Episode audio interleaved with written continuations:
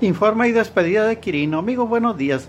Pragmático y mesurado como es el gobernador Quirino Ordaz, no se metió en problemas al rendir su quinto y último informe de gobierno. Es de las golondrinas. No confrontó a nadie ni creó problemas, por el contrario, alabó al Congreso, al presidente Andrés Manuel López Obrador y al gobernador electo Rubén Rocha. Se veían nubarrones cuando al llegar al Congreso un grupo de vecinos intentó bloquear el paso, exigiendo que cumpliera su promesa de electrificar el vallecito pero una vez adentro se demostró, como lo dijo al final el presidente de la Junta de Coordinación Política, José Rosario Romero, que prevalecería la civilidad y es que al parecer así estaba pactado para posibilitar el regreso del informe al recinto legislativo después de dos sexenios que no se efectuaba ahí. Tres temas principales abordó Quirino durante su comparecencia. La inversión que se ha hecho en infraestructura, las peripecias para sortear la pandemia del COVID-19 y las inversiones en hospitales. Asimismo, los avances en seguridad pública, donde Sinaloa antes de, encontraba en, en, los primeros lugares de criminalidad y ahora ocupa el lugar 25 o 26 nacional.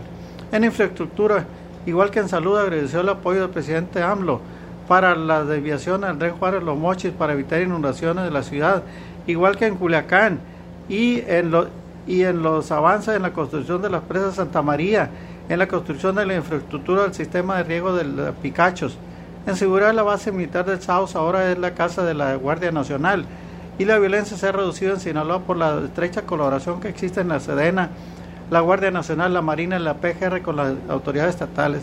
Sesionan todos los días y atienden los problemas que se van presentando. Reconoció que se ha trabajado en armonía con los diputados, sobre todo en el último año, y se han hecho resignaciones presupuestales importantes para atender a los sectores más vulnerables de la población. Habló bien del gobernador electo Rubén Rocha, juró que con él seguirá el progreso y que hará un gran trabajo.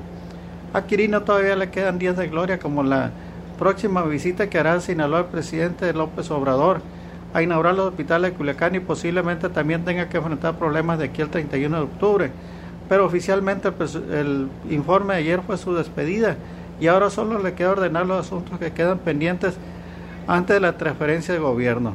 En otro tema, amigos, el gobernador Rubén, Rubén Rocha y su equipo de trabajo deben tener mucho, deben poner mucha atención a que no le dejen de herencia un, un montón de aviadores que han entrado a los sectores salud y, educativo a puestos directivos.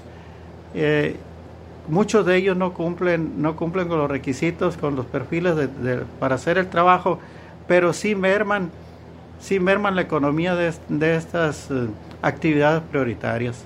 Amigos, soy Tomás Chávez del periódico El Debate. Cuídese mucho, que pase un excelente inicio de semana y adelante.